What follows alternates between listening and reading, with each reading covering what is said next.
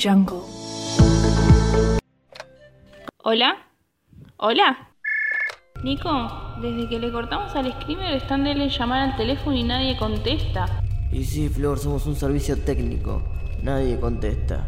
No, pero de parte de ellos. A mí se me mueven las cosas. Los espíritus que viven conmigo están asustados. Ay, no me digas que tenés espíritus en tu casa. Sí, me ayudan a pagar el alquiler. Escucho un grito. Se mueven las cosas, los espíritus se asustan y manchan todo. Como el de la propaganda de Sif, la que dice, mmm, qué olorcito. Pero ese es un canto al miedo que existe a la destrucción repentina de la rutina y todo lo que te da seguridad. No, nada que ver, es más como algo ultratumba. Y este trabajo es la muerte, así que más o menos lo mismo.